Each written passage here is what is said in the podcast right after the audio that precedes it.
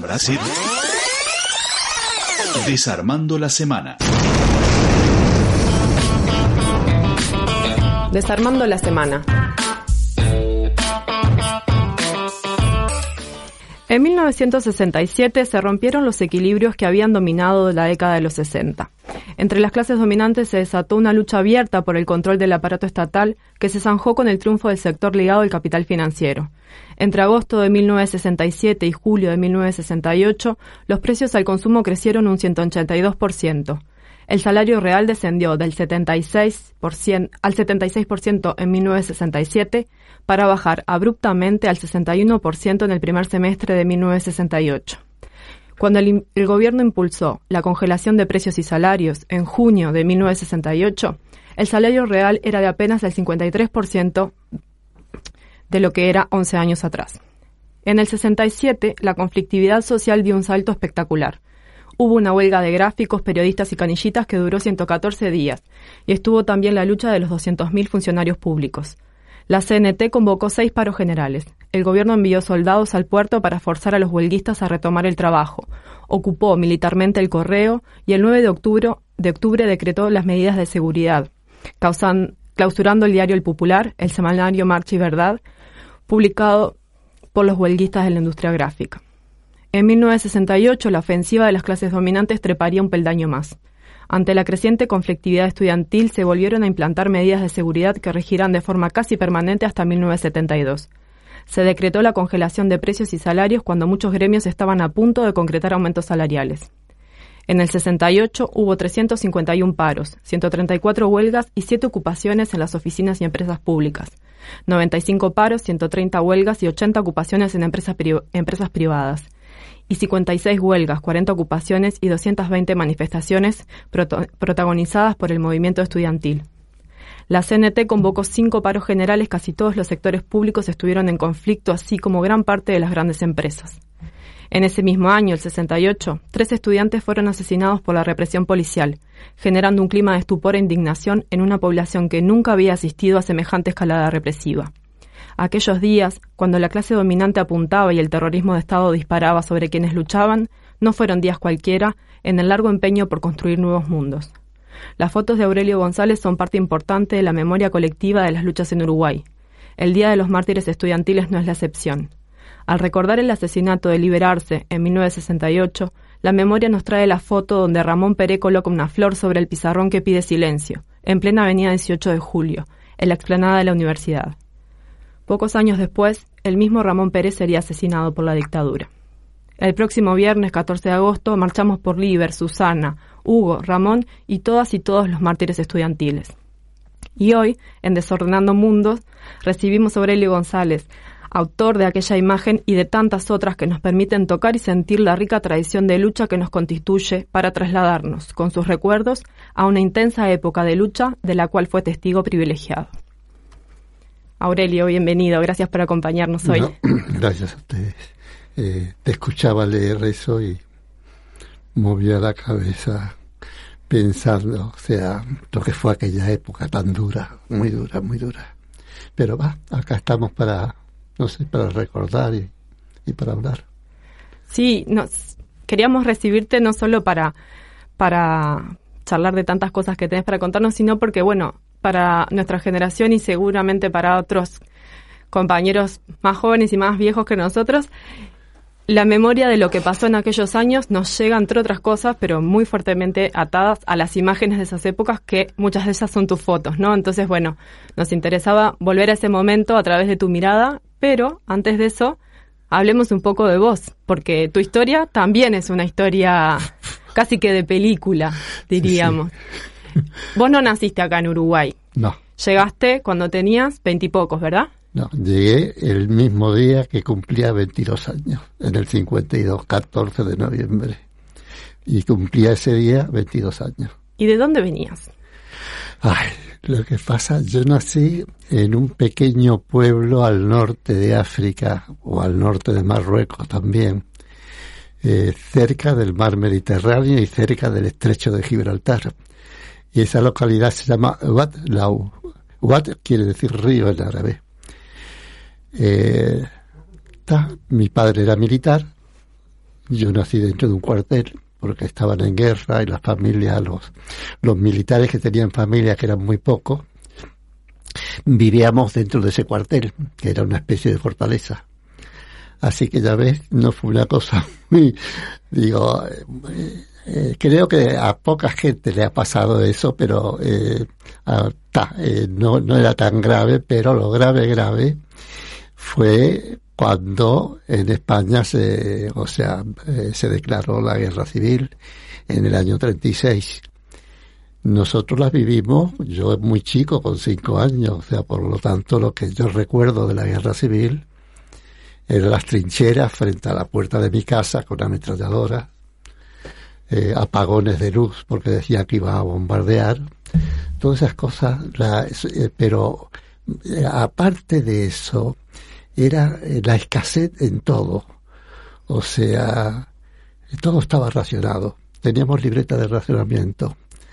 Y nos daban por día, era, nosotros teníamos una familia numerosa, ocho hijos, mi padre había fallecido, mi madre, total éramos nueve.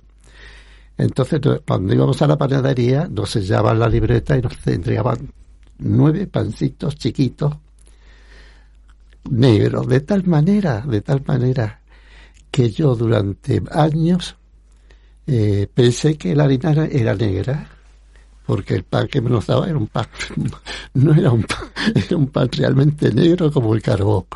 Eh, y un día, un día cuando eh, la, guerra, luego de la guerra de España vino la Segunda Guerra Mundial, hundieron un barco y, aparecieron bolsas de harina de ese barco que llevaba para algún lugar de la, donde estaba el, conflicto, ¿no? Y, y nosotros no sabíamos qué era aquello y alguien que sabía inglés dijo, esto es harina de trigo, harina blanca. Y nosotros dijimos, estás loco si la harina es negra.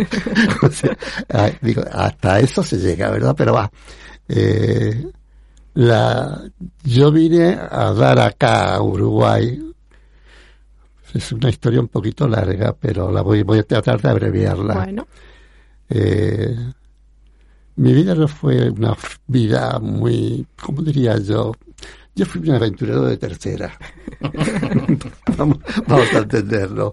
Con mucha, mucha inquietud y tenía un compañero, Mauricio, Mauricio Saraga Sonego se llamaba, que era como yo, más o menos.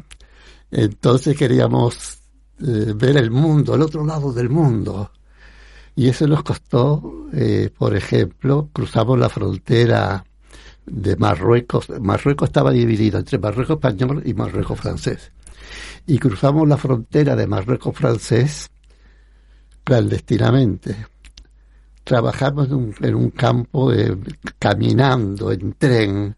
Llegamos a un campo donde luego eh, nos agarró en el camino, nos agarró el simún, que es el, es el, una especie de, una especie no es, es un huracán del desierto, donde la arena y había unas muchachas que recogían, estaban haciendo la, la cosecha de las granadas y, y, las chapas de los galpones volaban y las muchachas asustadas y nosotros no sabíamos de dónde venían aquellos gritos. Y vimos aquellas jóvenes de muchachas, seis muchachas aterrorizadas. Y bueno, todas esas cosas, total, que caminando, caminando llegamos a Casablanca. Y ahí sin documentación, sin poco dinero, eh, un día un policía nos pidió los documentos. Ahí se complicó. Ahí se complicó. Y lo que pasaba estaba más complicado todavía porque eh, Francia estaba en guerra en lo que en lo que actualmente es Vietnam, en aquel tiempo Indochina. Estaba en guerra con Indochina. Entonces precisaban carne de cañón y nos propusieron entrar en la Legión extranjera con dos o tres beneficios buenos. Entre ellos, después de cinco años de estar en la legión extranjera, nos daban la, nacionalidad. Eh, seríamos enviados a Vietnam, o sea, a Indochina. Allí podríamos elegir una mujer para nosotros.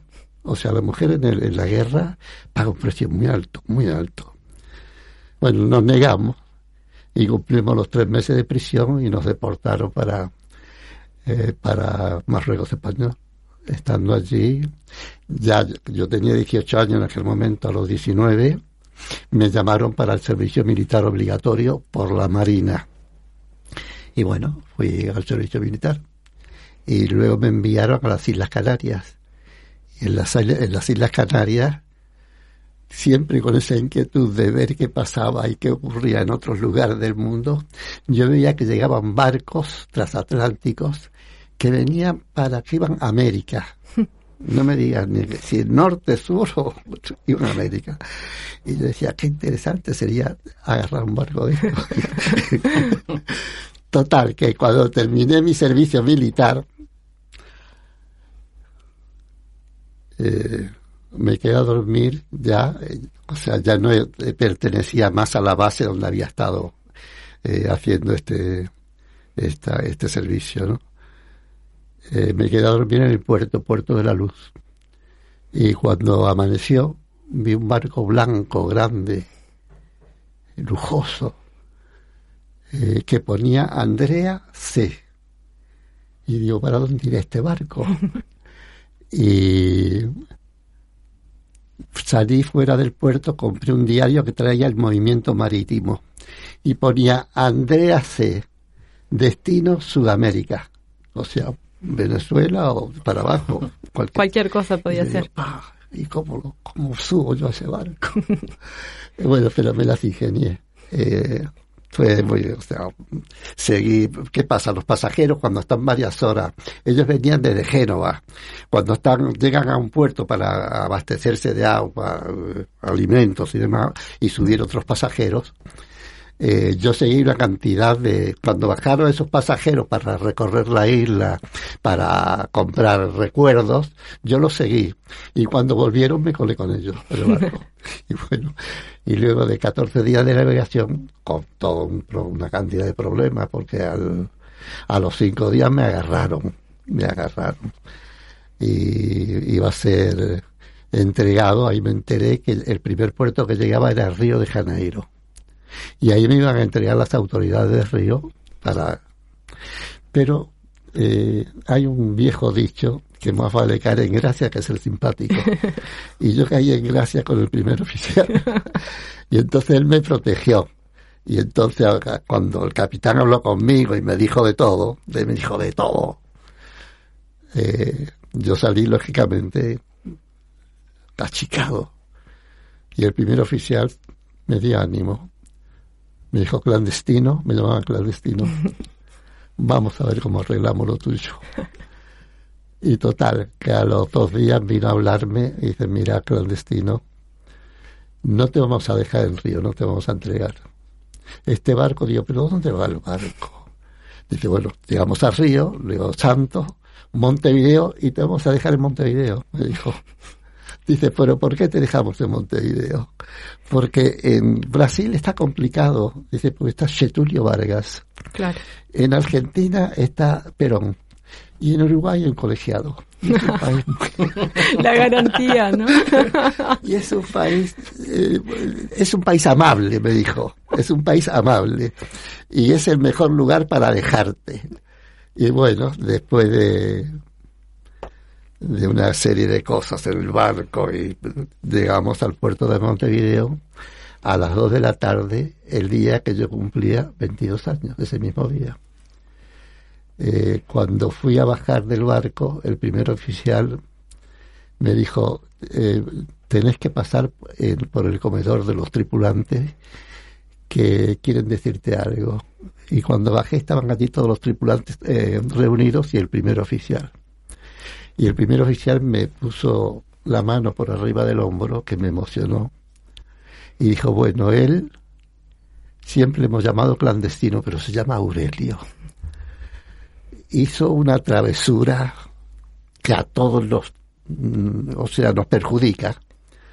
Dice, pero él anda, buscando algún lugar en el mundo, pero tus compañeros, tus casuales, o sea, eh, estos compañeros de estos días, de navegación te quiero obsequiar algo. Y me dieron una servilleta como si fuera un bolso. Y habían hecho una colecta para mí. Así fue. eh, que en aquel tiempo, en el 52, eran liras. La lira era una moneda casi sin valor, o sea, con mil liras compraba un peso uruguayo, creo yo. Total, que cuando lo cambié eran 36 pesos uruguayos. Pero eran fuertes, aquellos pesos eran peso oro. Y bueno, con lo opuesto, hice una economía de guerra. Caminé de un lado para el otro.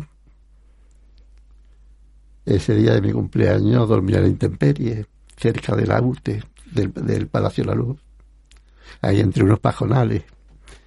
Y así durante varios días. Hasta que encontré, estando por la ciudad vieja, había un mural pegado, ya pasado de fecha, pero el mural estaba ahí con una dirección que ponía hoy reunión en Casa de España, pero la reunión ya había pasado hacía días, ¿no? 18 de julio, 1327, Casa de España. Entonces me vine caminando por 18 de julio, 1327, 1327 hasta que llegué. Era domingo. Y bueno, ahí había una bandera republicana. Y yo dije, estoy en un lugar, algo como algo mío. Eh, subí eran las dos de la tarde, las tres de la tarde, las cuatro, no sé. Y no había nadie en aquel, en aquel, en aquel gran salón, pero al fondo se veía una cantina. Entonces toqué las palmas y salió una señora gordita, bajita, de nombre Celia, que ya debe haber fallecido. Era una mujer de 60 años, han pasado 70, te imaginas. Y ella se asustó cuando me vio, claro, yo llevaba varios días en la calle, estaba sucio, algo barbudo que ahora sí se usa, pero en aquel tiempo no. bueno, la cosa fue que ella se asustó, entonces yo le dije, señora, no se asuste y caminé para atrás. Y esas dos palabras, dice, pero tú eres español. Digo, sí. Dice, pero ¿qué te pasa, hijo? Y le conté. Y bueno, ese día venían los muchachos a bailar ahí y le contaron mi historia y dos me llevaron para una pensión en la calle Joaquín Requena. Y ahí empezó mi vida más o menos aquí en, Uruguay, en Montevideo. Así que no fue fácil, pero eh, eh, yo siempre sabía, o sea, que mi vida no era esa la calle, que en algún momento me iba a parar. Yo cuando veo gente que vive en la calle, qué difícil es salir. Es como estar metido dentro de un pozo. Si no te ponen una escalera una cuerda, algo que te, que te suban, que te saquen, eh, es, terrible, ¿me entendés? Yo sabía de que, que salía y salí. Y aquí estamos hace ya casi 70 años. O sea que cuando llegas a Montevideo no conocías a nadie. absolutamente a nadie, a nadie, a nadie. Es más, cuando yo vi un ómnibus que ponía B España, yo pensé que era Barrio España, pero era Boulevard España. y me temé el ómnibus pensando que iba a, llegar a un lugar español, pero nada que ver, nada que ver. Esa es un poco la. Claro, son pequeños. La historia es larga, ¿no? O sea, todo lo que me pasó en el barco yo lo he contado muy acotadamente, pero es toda una historia, es una historia larguita, vamos a decir. Trabajé de todo un poco. Acá, con lo, si me tienen que hacer una pregunta, me cortan, por favor. Sin problema. Te queríamos preguntar sobre tu forma casual de hacerte fotógrafo. Claro, bueno. Porque no, no tenías ese oficio. Claro, no. Eh, no tenía de oficio nada, eh, educación poca. eh, la, eh, ¿Por qué fue? ¿Por qué me hice fotógrafo? Ahí en Casa de España, donde yo fui y me dieron, o sea, eh, se puede decir que fue el, el, primer empujoncito que me dieron para levantarme. yo luego empecé a frecuentar Casa de España como un joven de 22 años, ¿te imaginas? Y la, y un día apareció un señor, ya para mi edad yo lo veía un señor viejo, era un tipo de cincuenta y pico de años. Y la, esta señora Celia dijo, muchachos, chicos, venga, arrímense que tenemos aquí algo de que contarle. Entonces estaba aquel señor delgado, pálido. Dice, bueno, él se llama Lucio Navarro. Sale del Sembois. Estuvo en la Guerra Civil de España. Eh, no tiene hogar, no tiene trabajo, precisa una sobrealimentación y, reposo. ¿Quién puede darle todas esas cosas? Y nadie levantaba la mano. Y yo yo la levanté. yo estaba trabajando en la construcción. Dije, miren, yo vivo en un gallinero, ¿verdad? Eso es verdad, que vivía en un, en un, en un eh, rancho de lata y el gallinero ahí que le habían puesto cuatro chapas en la calle Dante, entre República y Arena Grande. Creo que es el 1973. Ahora ya es parte de ANDA, pero en aquel tiempo está. Entonces dije, yo tengo una vivienda muy precaria con tres más. Digo, que él vea si le sirve. Yo todo lo demás se lo doy, pero la vivienda es muy precaria. Y el hombre, claro, no tenía otra cosa, se vino conmigo. Y se vino conmigo y se repuso. Y, y era hasta un hombre lindo, agradable, simpático, además. Eh, y bueno, la cosa fue que él luego encontró una compañera, se fue a vivir a la calle Arechaga y desapareció. Después de cuatro meses desapareció. Y un día viene, me dice, mira Aurelio, vengo avergonzado porque me fui y no te dije ni adiós, pero vengo a, ofrecerte algo. Dice, tú sabes, yo te he contado más de una vez que soy fotógrafo. Yo sí, me lo has contado y que la máquina está empeñada. Me dijiste, efectivamente, me dijo, ya la desempeñé porque mi compañero eh, dice, pero mira, eh, te quiero enseñar fotografía. Y yo le dije, no, la verdad que no me interesa. Me parecía un trabajo muy para personas de biluche. Yo me quería un tarzán, Trabajando en la construcción no era para vos la fotografía. Yo decía, por favor. Dice, mira, que sí, que... Dice, mira, Aurelio, me dijo la Y me dijo algo que siempre me decía mi madre, ¿no? El saber no ocupa lugar. Y es cierto. Total, que yo estaba en la calle Parra del Riego, que da aquí por Boulevard, cerca, cerca de la Facultad de Arquitectura. Estábamos haciendo una changa, haciendo una churrasquera, eh, con un tal pintado. Y, le conté a la señora de la casa que iba a aprender fotografía. Y la mujer que venía a hablar con nosotros mientras hacíamos la, churrasquera, me dice, ah, pero qué bueno esto. Dice, ¿y tienes máquina? Yo, no, tengo que comprarla. Dice, mire, o me dijo, mira, yo, nosotros tenemos una que no la usamos si te sirve, te la vendo y te la llevas. Digo yo, digo, si usted, me la deja, la, llevo a mi compañero que la vea a ver si sirve. Y era una cosa retina de esa con fuelle. Y se la, la llevé. Y este hombre la agarró con esas manos de fotógrafo, ¿no? Donde la tocó, le vio la velocidad, el diafragma, la distancia, todo. Y me dijo, sí, la total, que la, que la compré. Empecé a sacar fotos de una tontería sacada, ¿no? Pero él me enseñaba con los negativos el negativo te, enseña más que cualquier otro. Antes, ahora ya no se usa negativo. Entonces me decía, ves, esta falta, esta falta de luz, esta está movida, esta está desenfocada. Era un desastre aquello.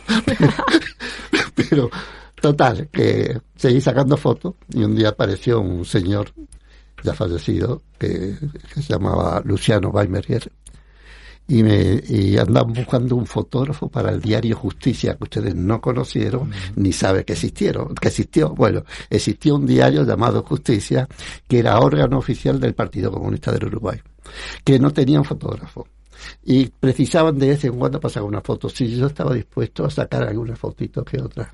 Y yo dije, mira, yo eh, trabajo en la construcción. Digo, puedo hacer la foto después de las 5 de la tarde. Está bien, después de las 5 de la tarde, si tengo una nota que, que precise una foto, te llamaremos. Y empecé a sacar fotitos ahí. Y así dos años estuve sacando una foto que otra. Y ahí, ahí vi la realidad también del Uruguay. O sea, cuando íbamos a los barrios más periféricos, ¿no?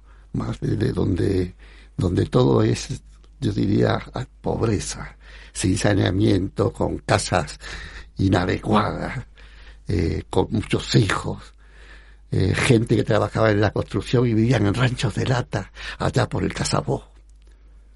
entonces yo decía, pucha, esto, esto hay que cambiarlo, ¿cómo es posible que un hombre que viene de, levantar viviendas lujosas en Posito luego venga aquí y no tenía ni cuarto de baño, tenía que ir a Chircal? Digo, esto es, eh, o sea, ahí fui tomando conciencia de lo que realmente pasaba también. Bueno, total que a los dos años, un hombre que fue senador del Partido Comunista, Enrique Rodríguez, que fue dirigente sindical del cuero, del, eh, me habló, me dice, mira, va a salir un diario el Justicia desaparece, me dijo. Y vamos a sacar un diario, El Popular dice, eh, te proponemos de que entre, no tenía a nadie, pero se me propusieron a mí, no por otra cosa. no te vas a creer que era por lo, por lo bueno que era como fotógrafo, un desastre. Entonces me dice, mira, eh, tú eh, como fotógrafo, dice, pero tenés que dejar eh, los otros trabajos, esto es... y cometí la tontería de que le dije que sí. Entonces dejaste la construcción. No fue, no, no fue fácil, no fue fácil porque el salario bajísimo, no cobrábamos eh, normalmente, pero eh, estabas metido en esa cosa que es el diario, ¿no? Donde ves todo, estás siempre en la noticia. Eh, eh ya empezaba, yo eh, prácticamente me veía comprometido con, con, la gente, con los humildes, ¿me entendés? y luego las caminatas de, del interior, las ocupaciones, las huelgas, todo eso yo lo tomaba, o sea, realmente con una eh, pasión eh, así total. Y bueno, eh, y ahí estuve en el Popular. Luego el Popular fue agrandando.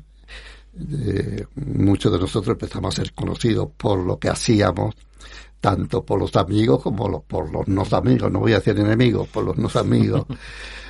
y la y la y ahí se complicó la cosa. O sea, se complicó porque una persecución prácticamente. Yo digo, no quiero contar acá proezas que, que yo no quería que me hubiesen pasado, pero eh, yo tengo una vértebra quebrada a garrotazos. Y este, no es que no cierro bien la mano, fracturada a sablazo. Eran épocas donde la represión era muy fuerte, muy fuerte. Los heridos de bala y las muertes. No es casual la muerte de de liberarse. Eso digo, eh, no fue casual, o sea, la represión venía creciendo, ¿verdad? Y la y bueno, eh, nosotros sacamos todo lo que ocurría en Uruguay, pero o sea, nuestro diario si en algo se o sea, se distinguía era eh, para reflejar la lucha de los trabajadores, ¿no? La organización, la organización de sus sindicatos, eh, su vida dentro de, su casa y de las fábricas, ¿no? Y bueno, eh, todo eso nosotros, como podíamos, lo registrábamos en fotos. ¿El Popular en esa época tenía una salida diaria, todos los días? Diaria. El Popular era diario de salió el, si no recuerdo mal, salió en febrero del año 57, si no recuerdo mal. Y fue clausurado por la dictadura en noviembre, el 30 de noviembre de 1973. Y todos los que trabajamos ahí quedamos en la calle. Este periodo, además que comenta Aurelio, es un periodo muy intenso.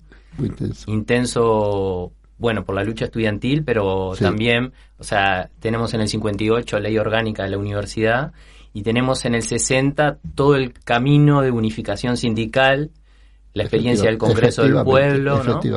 Es un momento donde, donde hay mucha efervescencia, mucha creatividad, mucho conflicto también. mucho conflicto, mucho conflicto. Porque veníamos de un Uruguay con una condición económica un poquito mejor. Mejor, total. Y una década ahí, mediados del 50, que la situación empieza a empeorar y como decía Victoria en, en lo que describía al inicio, se iba perdiendo salarios, se iban perdiendo condiciones y aquel, aquella idea del país de las vacas gordas, del país del vallismo, empezaba a deteriorarse, ¿no? Eh, ¿Qué recordás de aquella época de, del Congreso del Pueblo, del, sindicalismo, para pensar un poquito previo al 68? Bueno, eh, el, Uruguay si algo se distinguía con respecto a su entorno geográfico, era eh, yo pienso que es así. Era el nivel político que tenían los trabajadores y los estudiantes. O sea, no eran cualquier, no era un obrero de la construcción que no sabía lo que pasaba en Uruguay y en el mundo. No era un estudiante eh, que tenía una vida distinta al del trabajador, pero sabía, eh, digo, estaba, eh, o sea, políticamente estaba al día y preparado. Entonces, eso, a Uruguay le daba una ventaja y se encontró un lenguaje de unidad. Donde cada sindicato iba por la suya, empezar, o sea, existía la CUS, Central Uruguaya de Trabajadores, eh, con pocos sindicatos, y se encontró el lenguaje de cómo hacer una central de trabajadores, y, involucrando también a la, a la, Federación de Estudiantes Universitarios del Uruguay. Digo, y se encontró ese lenguaje. Yo todavía recuerdo en una asamblea, les cuento esto por esta razón, en la, una asamblea en el 60 y y sesenta y pico, donde eh, cuando se dio el golpe de Estado en Brasil. 65, ¿no? Por ahí, 64. 66, 64, 64, 66. No, era número par de cuando, pero el, el, o sea, con el golpe de Estado, un dirigente sindical llamado Héctor Rodríguez, que era dirigente sindical de los, del gremio textil, propuso en esa reunión que si en Uruguay ocurría lo que estaba ocurriendo en, eh, eh, Brasil, tendríamos que ocupar nuestra fuente de trabajo.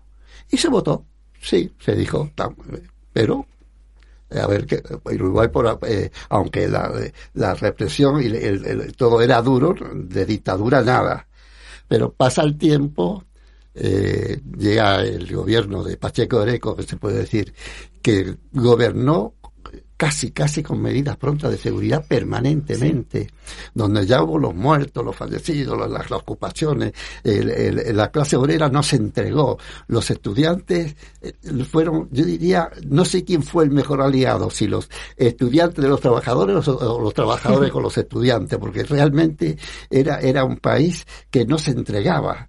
Eh, Tú salías por 18 de julio y lo que encontraban era la republicana a caballo, pero con una trompeta para llamar a combate. tipo, hay fotos por ahí donde eh, van con fusiles, con bayonetas. Digo, eso no era, no era tontería, no sé si me entendés.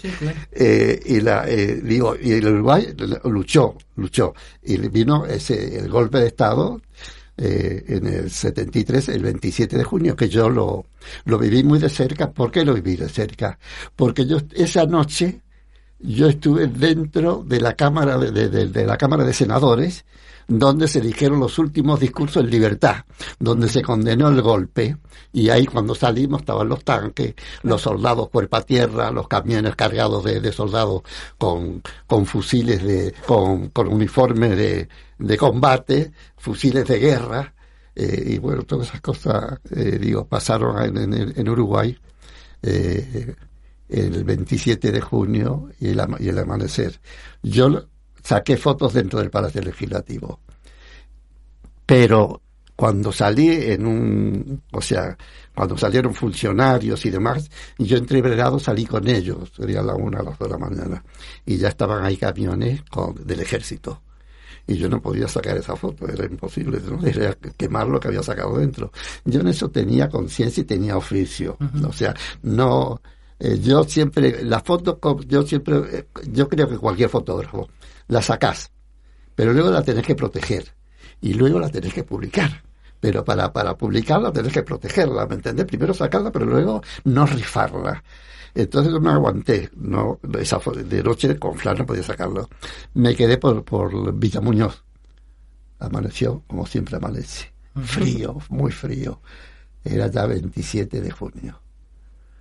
Y yo el Palacio Legislativo en Uruguay en aquel tiempo, todo lo que sucedía, ocupaciones, marchas, huelgas, todo se concentraba en el Palacio Legislativo. Y yo, por lo tanto, el Palacio Legislativo he mil veces. Conocía el Palacio Legislativo mejor que a mi casa. Entonces, tomando todo tipo de precaución, fui y veo que estaban los tanques. Un oficial que yo no sentía lo que decía, pero eh, se movía ordenando algo. Eh, y me parecía como como que estaban haciendo teatro.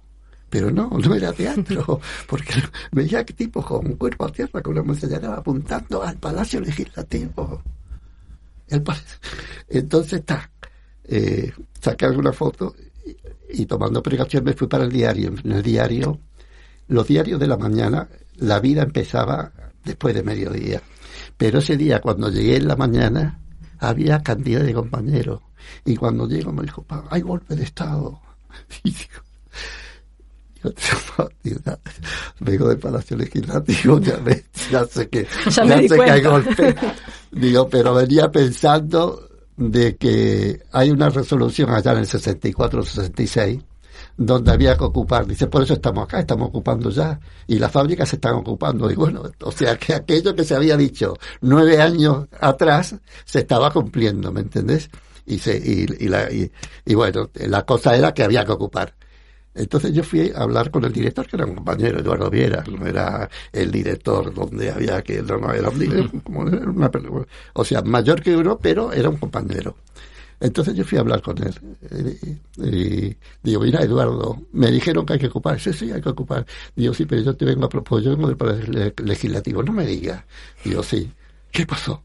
Digo, bueno, me pasa esto está rodeado, eh, los senadores no sé por dónde salieron, cada uno salió como pudo, eh, pero yo lo que te vengo a proponer es que los fotógrafos no Claro. ¿Te parece? Digo, claro. Digo, estamos viviendo un momento, digo, por desgracia, algo que ocurre cada tanto, pero esto es historia y además una historia muy, muy especial. Eh, yo propongo que los fotógrafos no ocupemos y que entremos a registrar, ya que me dijeron los compañeros que se están ocupando los bancos, los, los sanatorios, los hospitales, las fábricas, saquemos todas esas cosas. Dice, ¿te parece? Digo, sí, claro que me parece. Dice, ¿tú te animás? Y digo, claro que sí. Dice, mira que va a ser eh, complicado.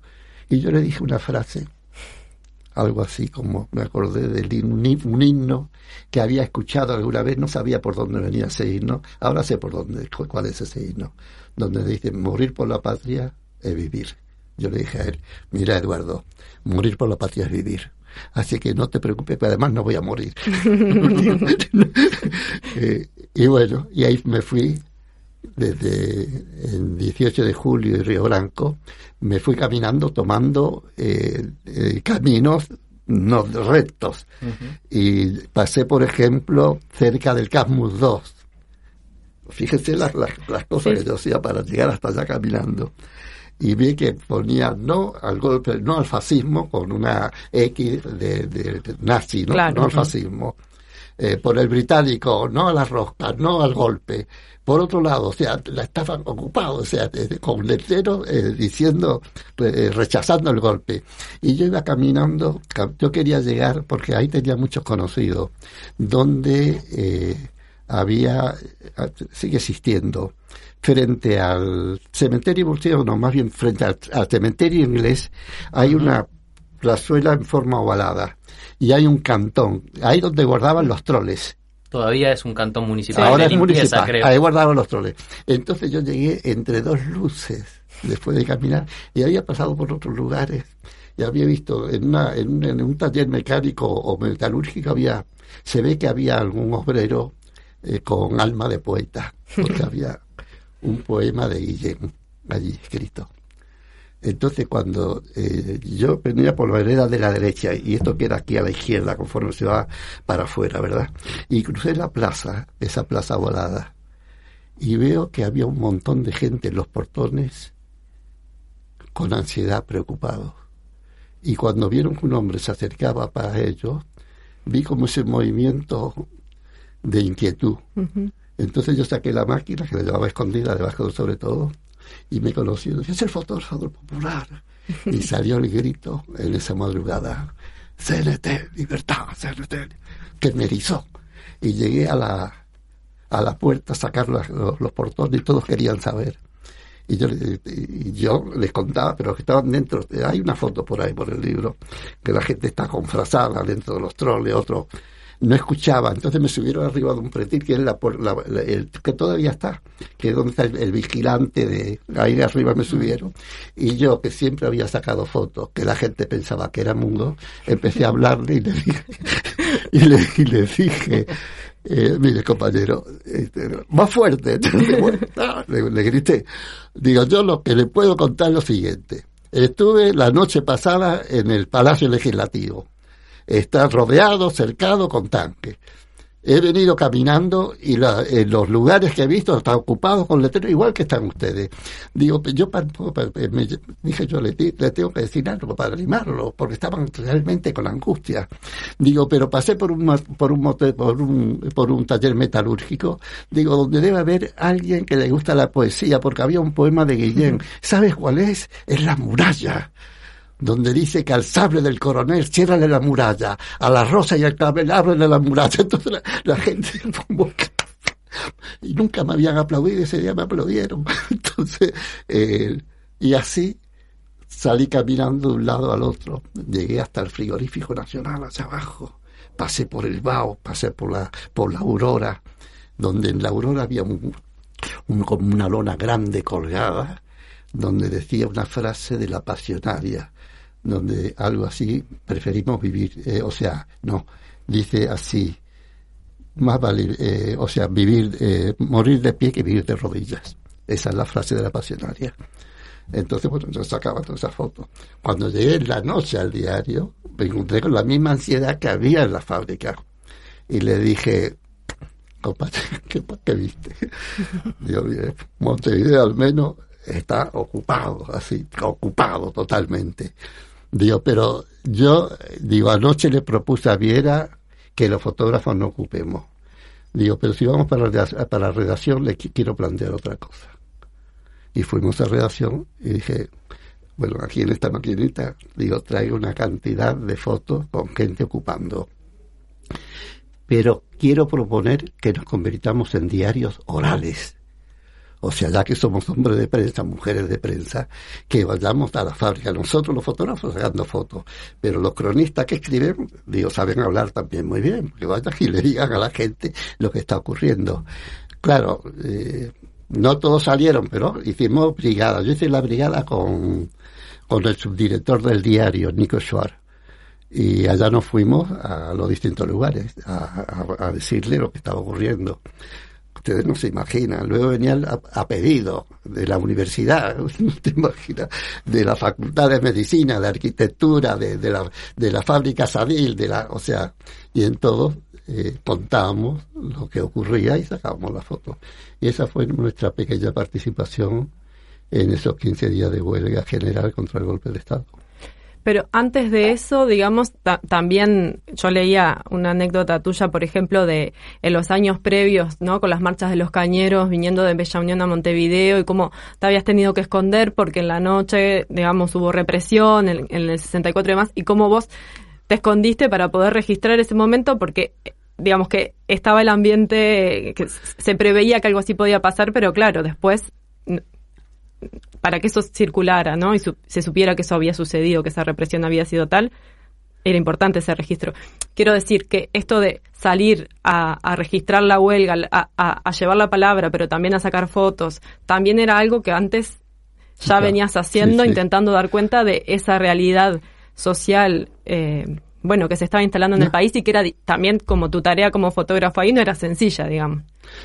Sí, digo, era nuestra, nuestro, eh, nuestra tarea era diaria, pero tan, tan diaria que trabajamos 15, 16 y no, no nos alcanzaba. Nosotros miramos reloj para pararlo, no para que pasara la hora, porque había muchas cosas para hacer. Y los cañeros, o sea, es, realmente me, me recuerda cosas eh, que las llevo en el alma, sinceramente. Cuando veía a esas mujeres y hombres que era la imagen del sacrificio, de la falta de todo. Algunos venían descalzos, dice que caminaban por acostumbrados como estaba, que venían, eh, caminaban mejor descalzo que con calzado, con un niño a cuesta, ¿me entendés? Donde hicieron campamento en el Palacio Legislativo, donde por ahí hay una foto, la noche que lo sacaron, que hirieron a una, una muchacha y la dejaron para toda la vida, eh, con un problema de la pierna que tiene que usar una muleta, una muchacha de 15 años, en el Palacio Legislativo. Claro, no era fácil eh, sacar ciertas fotos, no era fácil, pero te, tenías que ingeniar. Cuento esa si quieren, o sea, eh, estaban en el campamento frente al Palacio Legislativo. Y yo no sé, pero yo siempre como que tenía cierto olfato de que las cosas, algo iba a pasar Y me fui, no en la noche, me fui en la tarde al Palacio Legislativo, a las, a las casas que, que rodean el palacio, bajitas todas, y golpeé una puerta a las cuatro o las cinco de la tarde. Y una señora me atendió, me dice, ¿qué desea, joven? Yo era joven en aquel tiempo. y digo, mire, quiero sacar una foto del Palacio Legislativo, una buena perspectiva. Usted no me dejaría subir, pero como no. Y eran dos señoras muy ancianas. Y subí y me quedé allí. A ratos, pues la señora decía, joven, joven. Y yo allí acurrucado. Llegó la noche y cortaron las luces. Y los eh, trabajadores eh, azucareros, o sea, de, los, los, los, de, de, la UTA, los trabajadores de Artigas, allí arrinconados. Y los caballos allí rodeando. Ahí está la foto, no, no, no, no solamente contarlo, está la foto ahí. Y, y, ahí el, eh, llegó un momento donde lo sacaron a sablazo Claro, yo saqué la primera foto escondido en la azotea. Eh, la primera foto cuando le están así, ellos están contra la pared y estos, eh, o sea, diciendo o se van o los matamos. Entonces yo saqué la primera foto y me escondí y, sentí, eh, Regueiro era uno de los jefes de policía. ¿Eso qué fue? ¿Eso qué fue? Claro, no veían a nadie. Era, fue un relámpago, pero ¿quién fue si no existía esa persona? No, y quedó ahí. Pero cuando empezaron, lo sacaron a, caballo y a los abrazos, yo dije, no me puedo perder esta foto. Ahí sí, ya un segundo. Dice, están sacando fotos. Bueno, no te imaginas. De ahí te fueron a buscar. No te imaginas, no te imaginas. Porque fue... Eh, claro, yo estuve en la tarde y había visto cómo era el tema, si tenía que huir, ¿no? Y eran azoteas que se comunicaban una con otra, o sea, era... Pero con alambres para tener la ropa. Claro, cuando arrimaron los caballos, porque son casas muy bajitas, arrimaron los caballos al muro y de ahí saltaban para donde yo estaba. Entonces yo corrí para allá, para la otra calle, pero por las azoteas. Y claro, yo iba agachado, ellos no sabían, pero alguien decía cualquier cosa, porque el alambre lo mataba. Y yo llegué hasta el final, donde eh, existía la misma escalera que yo subí allí, estaba allí también. Entonces bajé como un ¡pam! Bajé y había tres o cuatro puertas y en una donde había luz entré, imagínate, tú estás en tu casa y de que alguien te entre violentamente por la puerta del patio de tu casa y era la cocina y la mujer con, delantal y, con, algo en la mano que estaba cocinando pegó un grito y señora no se asuste la puerta y la mujer no sabía lo que decir me temblaba y decía la puerta de la calle la puerta y me señalaba salí y la foto está ahí sí. está ahí y bueno, eh, fíjense que hay tanta... Eh, fue, eh, yo diría, dentro de todas esas dificultades y demás, para mí fueron mis mejores años de... No por lo que uno pudo hacer, porque después de todo era una foto que yo sé que tiene importancia, no, tan, no voy a...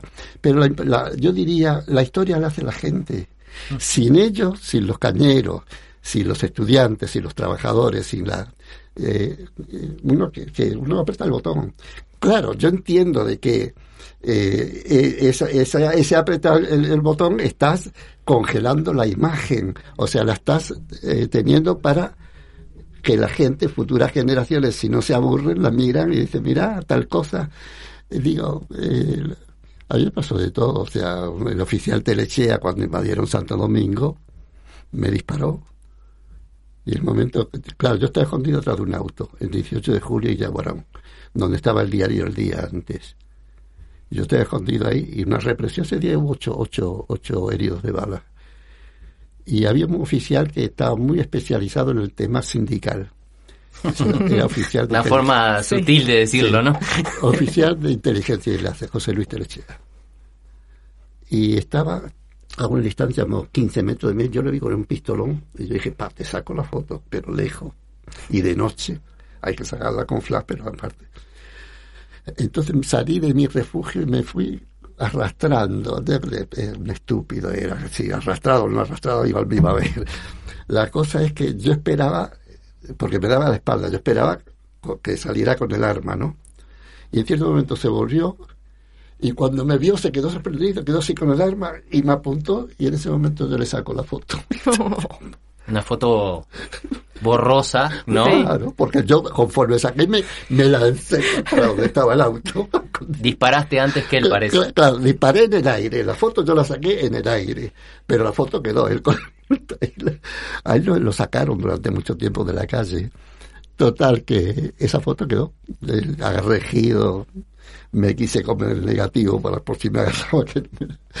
Total, que Dios, esa era digo, parte de, de, ese trabajo en un diario opositor con el, la marca de comunista, donde eh, entre fotógrafos, de cualquiera pues, de, de, ellos, nos llevamos bien, íbamos a las mismas conferencias de prensa, a la misma cancha de fútbol, todo bien, pero ellos no eran perseguidos. Uh -huh. El, los perseguidos éramos los fotógrafos que trabajábamos en el Popular y los que llevábamos más años, o sea, yo soy fundador del Popular, de los fotógrafos el único.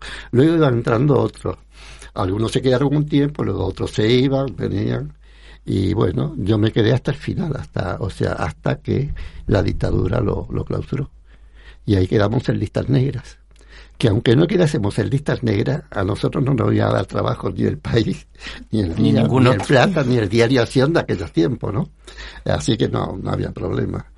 Total que me tuve que dedicar a, a otras cosas como pude. Aurelio señala a cada rato acá un libro sí. que reúne eh, todos estos relatos y otros, ¿no? A medida que él iba contando se me se me venían a la mente un montón de fotos que están en este libro que editó, se editaron en, en dos momentos diferentes creo, eh, la edición es Alter, uno con el apoyo del sindicato de UTE y con el archivo. El último con el apoyo del sindicato de UTE. Y esto con, este es el, el sindicato de UTE, sí. justamente. Exacto, que se llama Una historia en imágenes que recomendamos plenamente, no sé si aún se encuentra en las librerías, pero no. es un material Creo que no, hermoso. Que no es bellísimo, están por supuesto todas estas fotos de las de estas de estos momentos de los que hablaba Aurelio y bueno algunos textos de él también que valen mucho la pena eh, no y las fotos son increíbles yo es un libro que, que tengo hace tiempo pero que hoy estaba repasando porque Aurelio venía y es conmovedor porque es a, a, aunque no es no sé, yo no viví esta época, pero las imágenes que veía ahí podía identificar como la historia, no sé, de, de gente de gente conocida, de, de no sé, de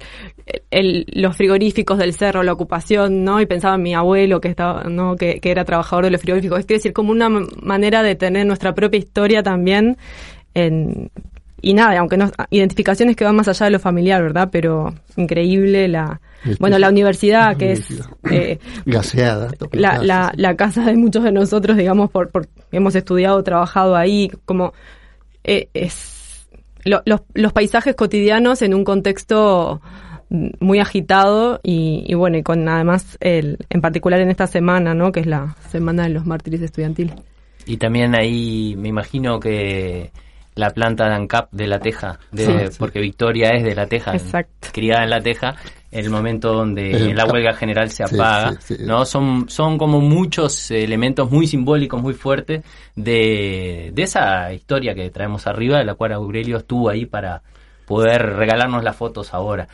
Eh, vamos a proponer una pausita para escuchar un, un poco de música y volvemos eh, a seguir conversando. Hay, hay mucho más, hay están eh, esa historia cinematográfica también como parte de la vida de alguien podría hacer una película tranquilamente con Aurelio que tiene que ver con los negativos que encontraste mucho ah, tiempo sí, después sí, y se sí, guardaron pero también otras andanzas que tenemos ahí que nos nos han contado pero eh, ustedes son más que yo. No pero bueno.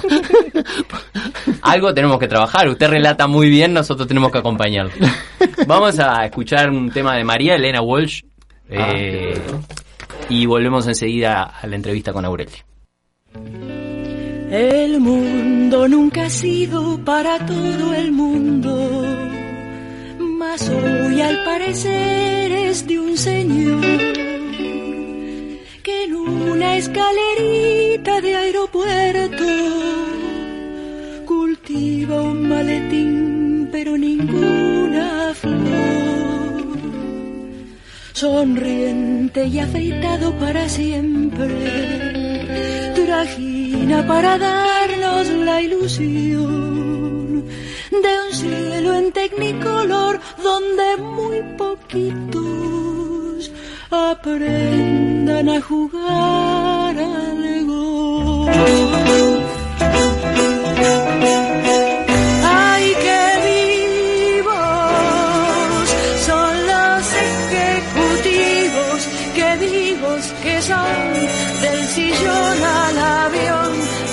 Avión al salón, del aren al edén, siempre tienen razón y además tienen la sartén.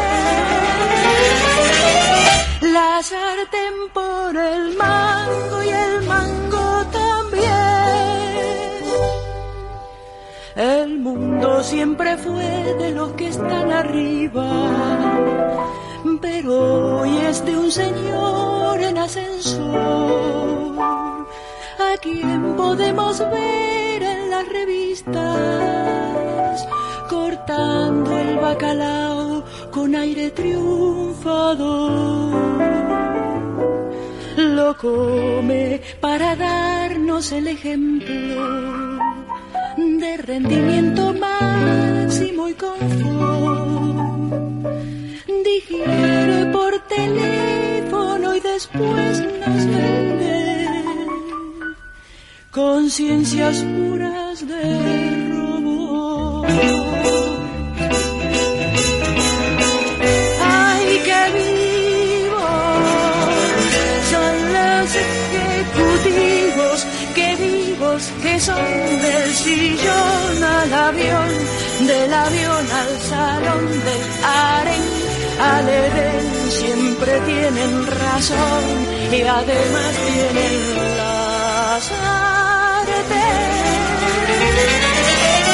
La sartén por el mango y el mango también.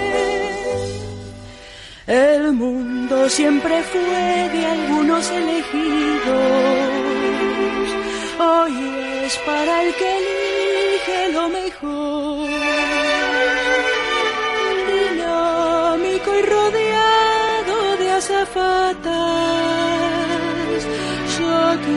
Sacrificándose por un millón.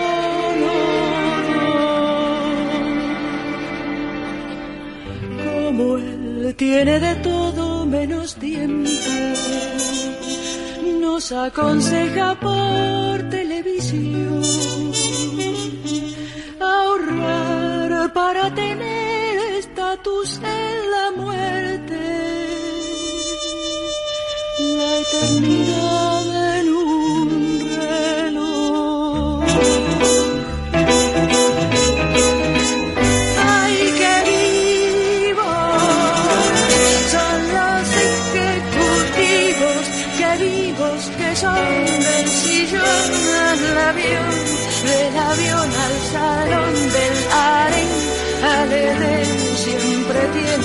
y además tienen la sartén.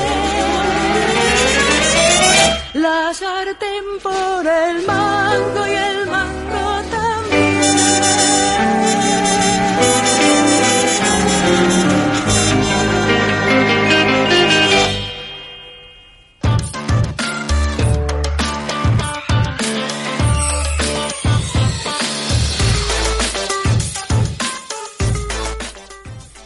volvemos con, con Aurelio, que una cosa nueva que sabemos es que le decían el clandestino en aquel Sí, en el barco. En el barco. ¿no? No, le, no te quedó ese apodo.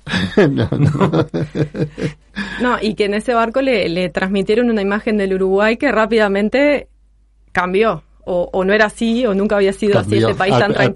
principio tenía algo de verdad, luego cambió. Venían un poco con Sí. las noticias. Sí, sí, no, no, te- tenía algo de verdad al principio. Yo creo que en aquel tiempo Uruguay era un país, digo, en, en- en esos poquitos años, por acá, por el centro, pero un país de bienestar, digo. La gente vivía bien. No todos, porque luego fui descubriendo esa otra- ese otro Uruguay, ¿no? Eso parece ser una dinámica repetida en Uruguay, ¿no? O sea, eh, atrás de los números macro hay una condición de vida relativamente buena, Mm. pero hay mucha gente que incluso en los momentos de bonanza económica de todas maneras no la pasa bien. Ahora estamos viendo cómo nuevamente frente a una situación complicada vuelven a emerger las ollas populares en los barrios. Sí.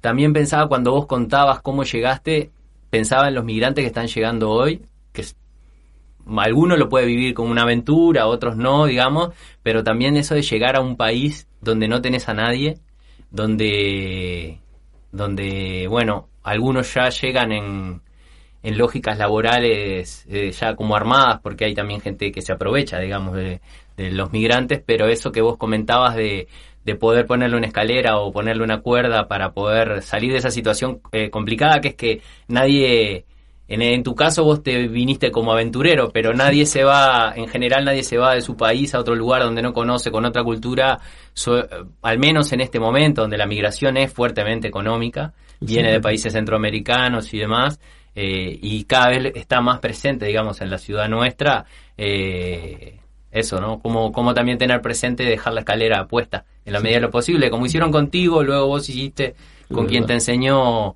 la fotografía. Eh, este, este, este viernes va a haber una movilización. De alguna manera, lo que la fecha, lo que conmemora es el asesinato de liberarse, pero es en un tiempo histórico donde, donde el periodo predictatorial y luego la dictadura asesina a varios estudiantes, pero también a obreros, a sindicalistas. Vos hablabas de las medidas pronto de seguridad. Mm, Sabemos por los historiadores que el, el- el sepelio o el entierro de liberarse terminó siendo un hecho histórico por esa cantidad de gente que se congregó ¿no? a, a enterrar vista, a Liber. Jamás vista. Jamás vista. Eso es una cosa interesante porque en general pensamos que esto de las marchas o las movilizaciones masivas es de siempre.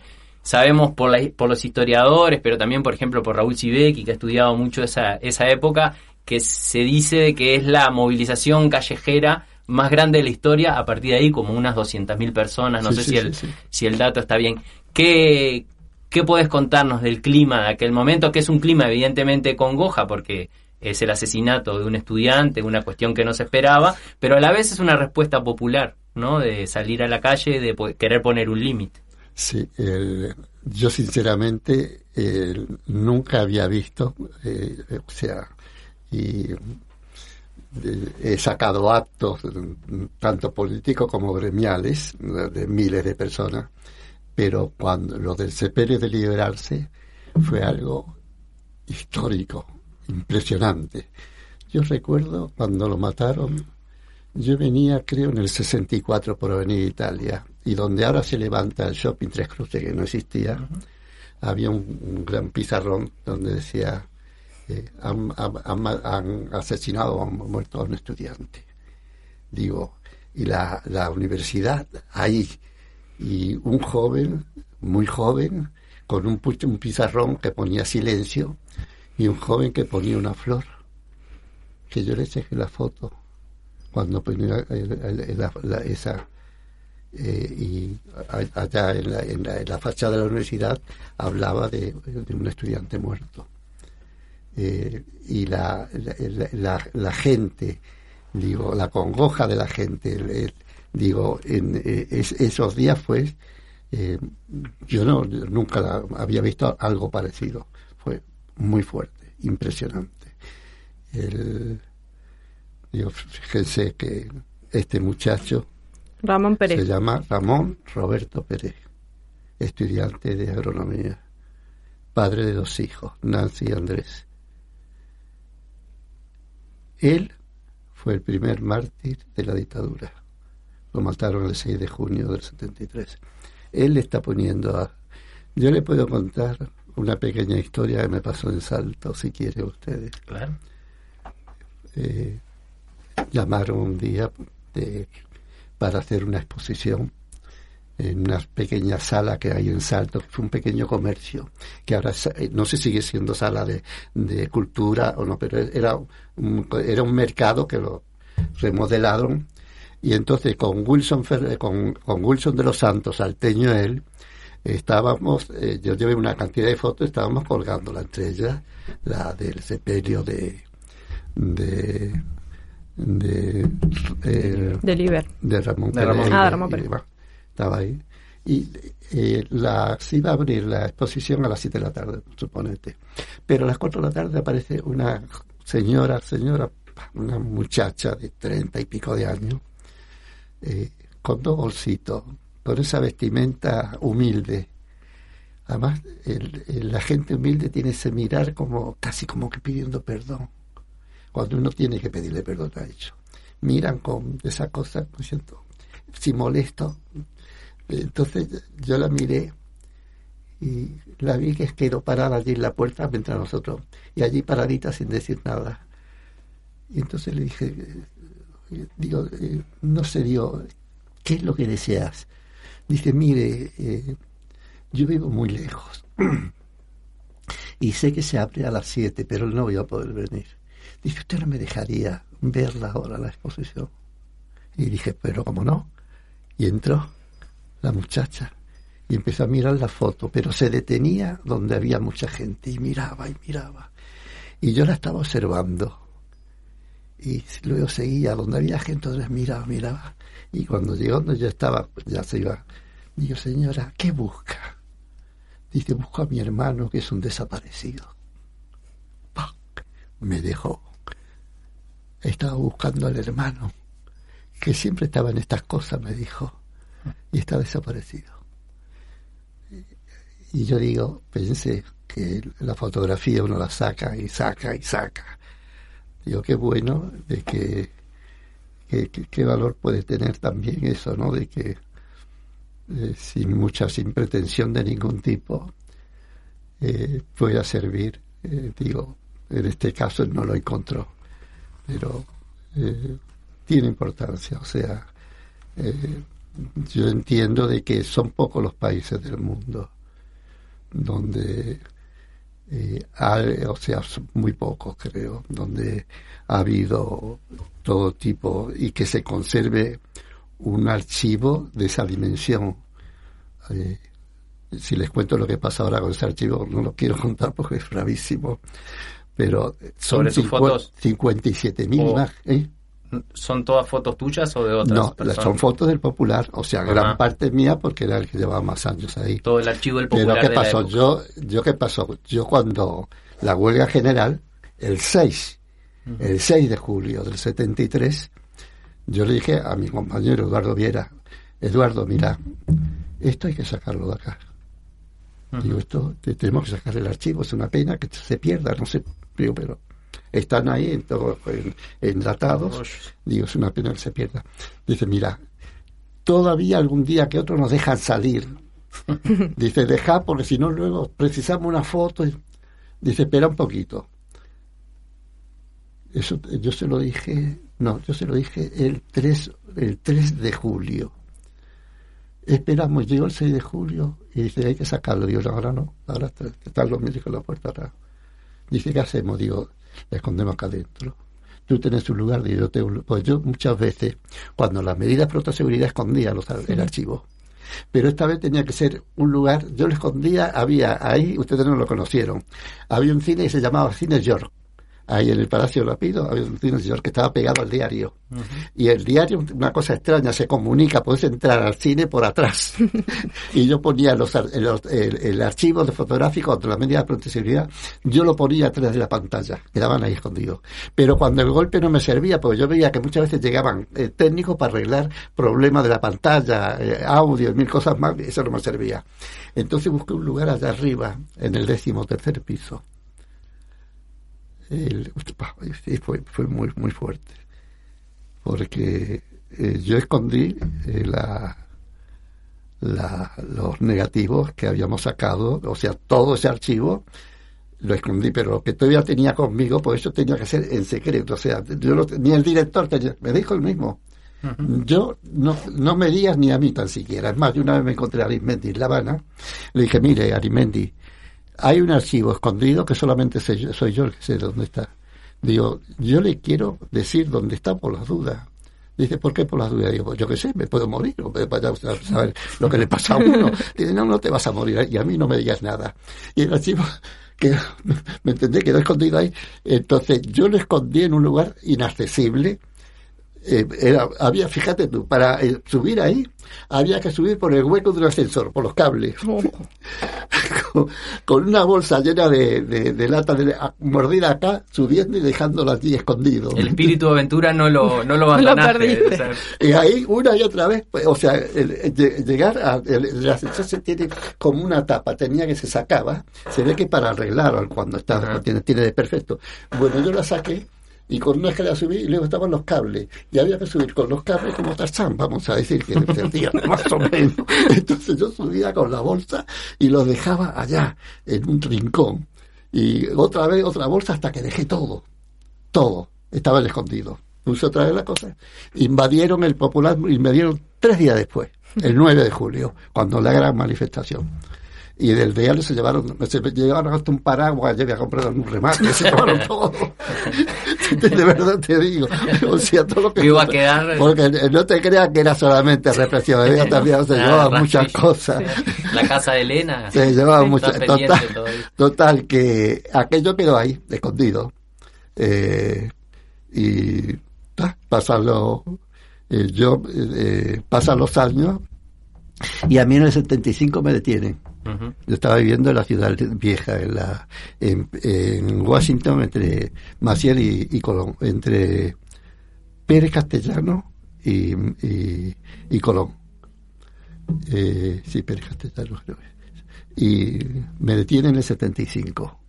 Claro, al detenerte, yo vivía en un primer piso y abajo había una, una pequeña fábrica textil. La escalera, un lugar muy pobre, la escalera no tenía ni baranda ni nada. Y me dieron un empujón que rodé por las escaleras con capucha. Pero que está, no pasaba nada, no, no era tan grave. Y ahí te, te, te, te vas al exilio, ¿no? Luego. Eh, pero no, ahí me metieron en, Ah, el, en preso. departamento 5. Y una de las cosas que más me, me, me- me machacaban era dónde estaba el archivo. Y menos mal que como yo tenía la capucha puesta, le podía mentir a tope. Digo, Yo no soy del Aurelio, archivo no sé nada. Digo, porque además entró en la tropa, entró el ejército el 9 de julio y se llevó una cantidad de cosas. O sea, digo, y se habrá llevado el archivo por ahí que encajaba bien, ¿me entendés? Pero yo lo, lo peor que pasé ahí detenido, lo peor para mí era el interrogatorio, en- en- en- en- fue cuando el aniversario de, de, de Liberarse, 14 de agosto, la detención. El infierno que hacía, durmiendo de- debajo de una mesa, era mi lugar donde yo dormía sin colchón ni frozado. Era una tortura, una tortura.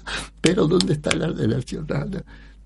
que el archivo no lo no yo de- yo decía aflojaré pero yo tenía conciencia que no iba a aflojar fíjate tú tenía conciencia de que no lo iba a decir es más te cuento una pequeña anécdota haciendo un homenaje a Gonzalo Carámbula tengo tiempo Sí, claro.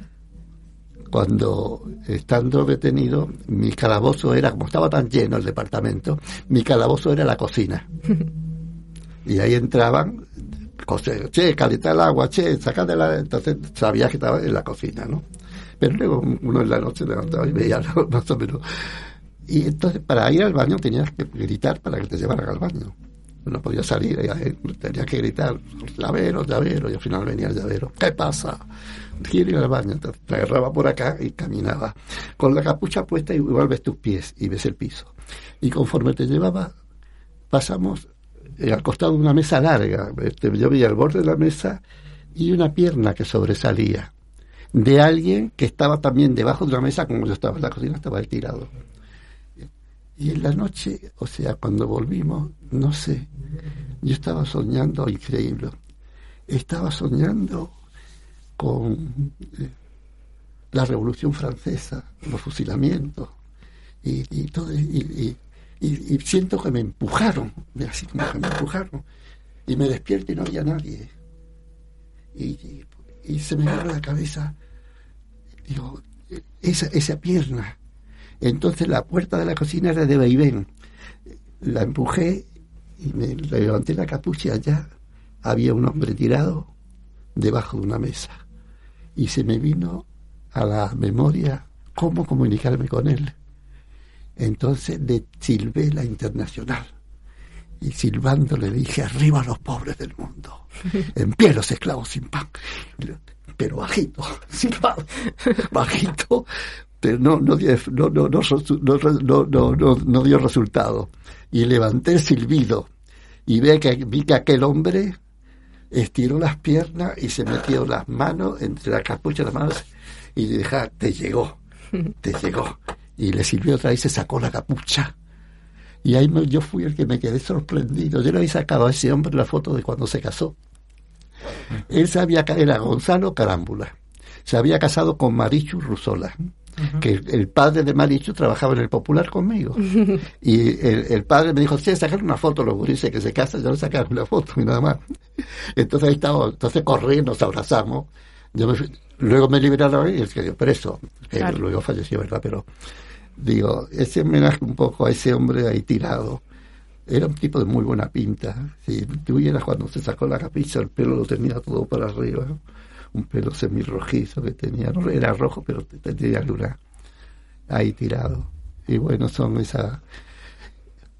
Y bueno, la, cosa es eh, que los, el archivo queda escondido. Y bueno, y quedó escondido y me vienen a detener en el 76. Fue en el 70, también el 14 de agosto, 76.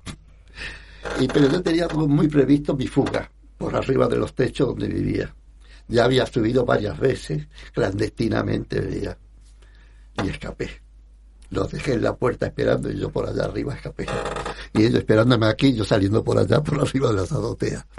Salí en la calle Washington, 1431. Un pasillo largo, salté los archivos esos luego los van a buscar ya, bueno, exilio. Claro, luego vos volvés en vino, el, exilio y demás cosas. Y yo siempre estando en el exilio, parece mentira. Él como yo de mi hijo, estando en el exilio, siempre pensaba en él. Y de los negativos también. siempre pensaba en los negativos, en el archivo. ¿Qué, habría, ¿Qué pasaría con esos negativos? Total, que regreso en el 85. Y aunque ustedes no lo crean, en aquel tiempo el 109 llegaba al aeropuerto, no digo que ahora no llega el 109. Me tomé el 109 y me bajé en Ejido, en vez de bajarme en Río Branco me bajé en Ejido, ¿por qué? Porque quería venir caminando para ver el edificio. Y cuando veo el edificio que es muy alto, y ahí está. Tengo que esperar un poquito porque me emociono llegué a la así a la pared del edificio y le hablé como si fuera una persona. Y dije, tú y yo tenemos algo ahí escondido. Pero no me animé a, ver cómo entrar. Pero me, me, me, me, me angustiaba no saber. Al final encontré la vuelta y subí y donde los había dejado no había nada. Nada, nada. Habían desaparecido. Entonces, ¿cómo encontrarlo?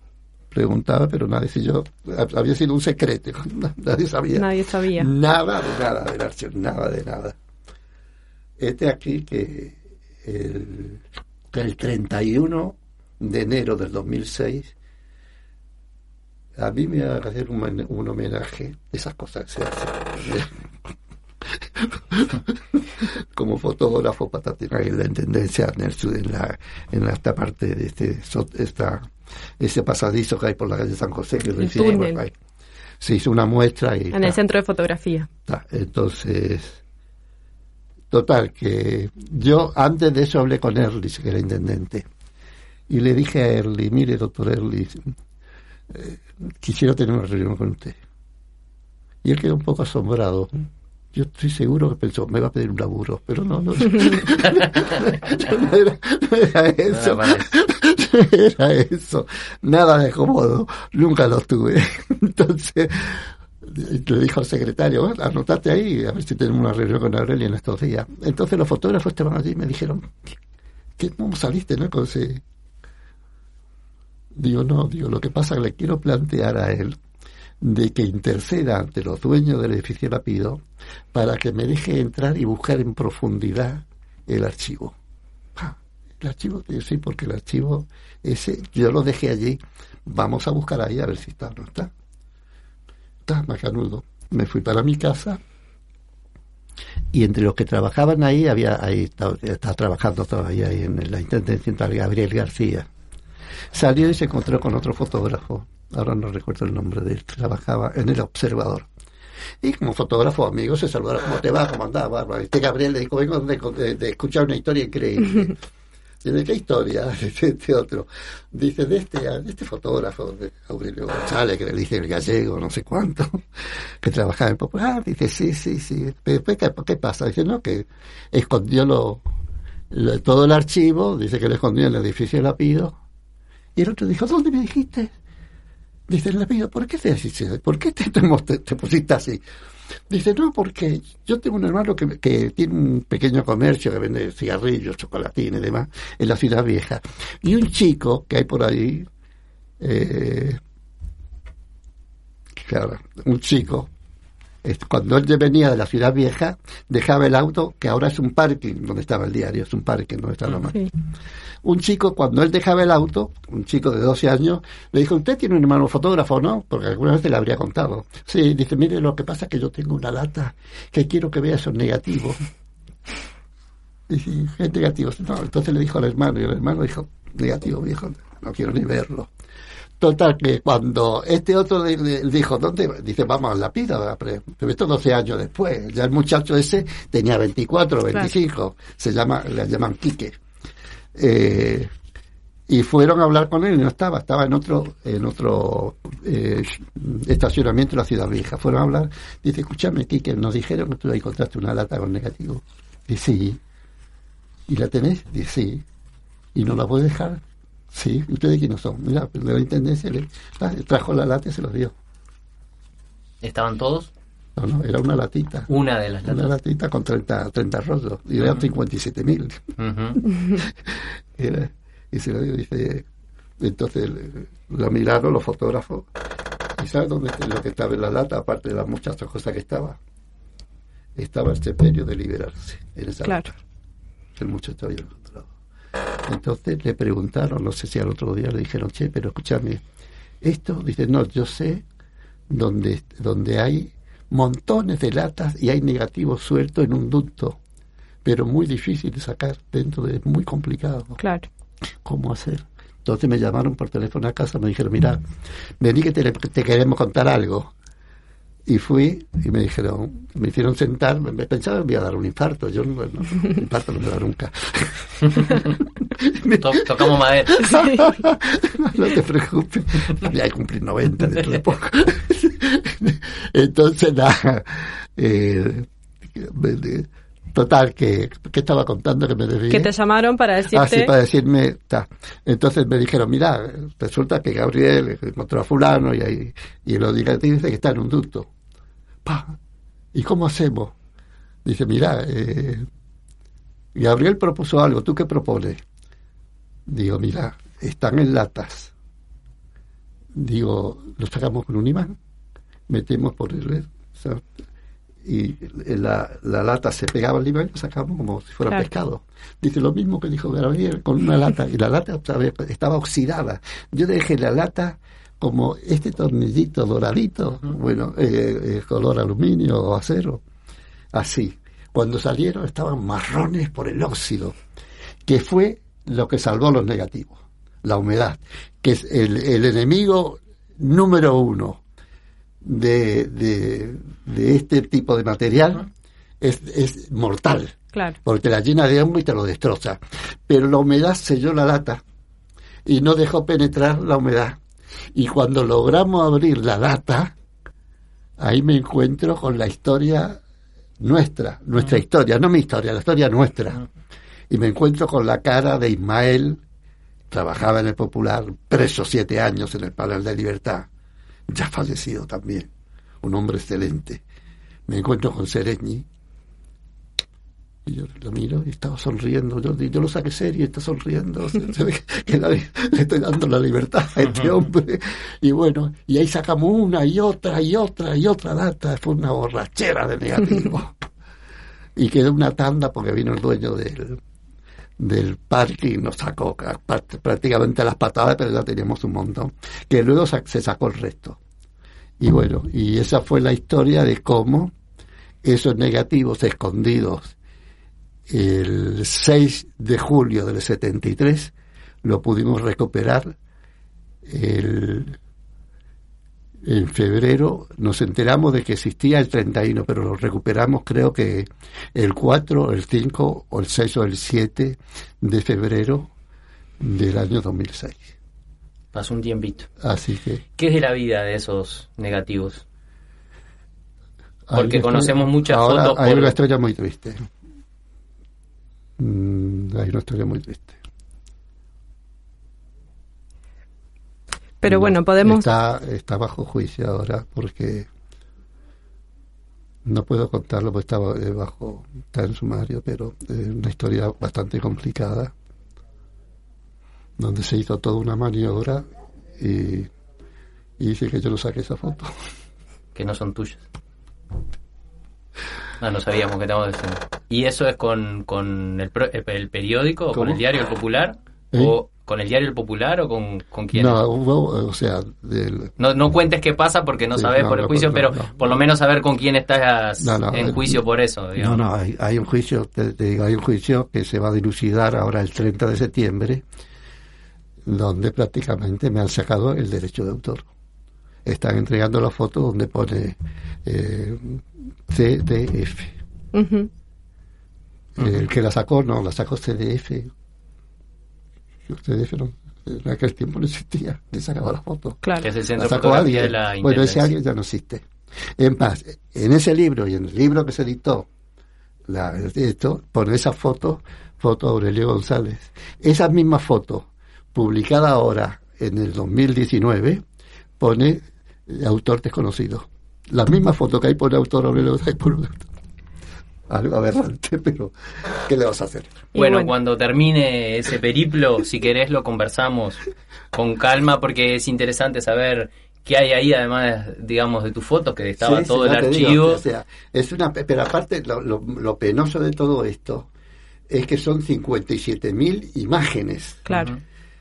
Y quedaron ahí, en el centro, para ser escaneadas para que el público las tenga, para que se editen, para que se hagan documentales, libros, lo que tú quieras. Pero solamente se han escaneado 3.000. 54.000 siguen ocultas. Claro. En buena temperatura, en buen todo, en buena humedad, todo lo que quiera. Pero entre algodones, pero escondidas. Siguen tan, tan escondidas como en el pozo. De 2006, ¿no? Sigue tan escondida como en el pozo. Y eso es no tiene nombre. Bueno. Bueno, ojalá que podamos acceder en algún momento que esas fotos se recuperen, que se recuperen reconociendo la autoría y que podamos así como tenemos este libro bellísimo que circula porque porque bueno esto sí es un modo de acceder a las fotos de Aurelio no este este libro eh, editado por Alter y junto con los compañeros del sindicato de la UTE pero también en otros en otros lugares donde circulan las fotos igual podemos conocer algo de del trabajo de Aurelio y ojalá que esas otras 54.000 que andan por ahí en algún momento podamos también verlas, ¿no?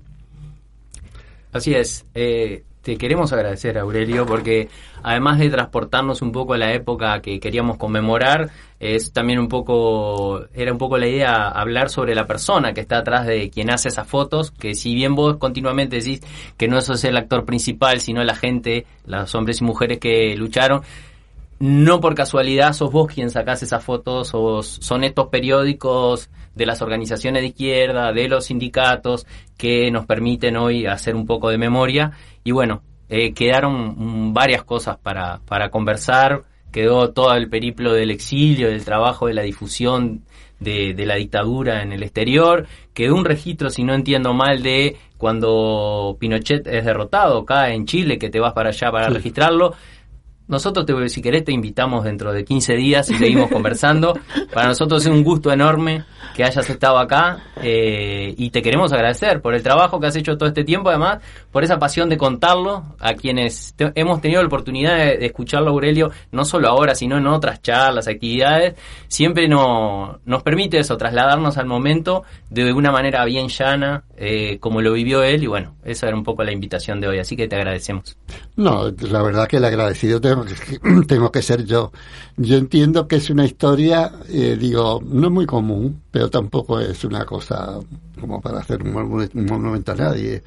Es una historia de una época donde a mí me tocó estar, porque trabajaba ahí, y me tocó eh, hacer cosas por esa pasión por el de por el de más abajo no me quiero poner pero es así o sea a mí me conmueve cuando tú hablabas de los migrantes de esos hombres y mujeres que llegan sin saber que se meten en, en pensiones bueno inadecuadas me entiendes donde dejan familias vienen con ilusión vienen de países cálidos y se encuentran con un invierno crudo y todo eso es, es tremendo, ¿me entendés?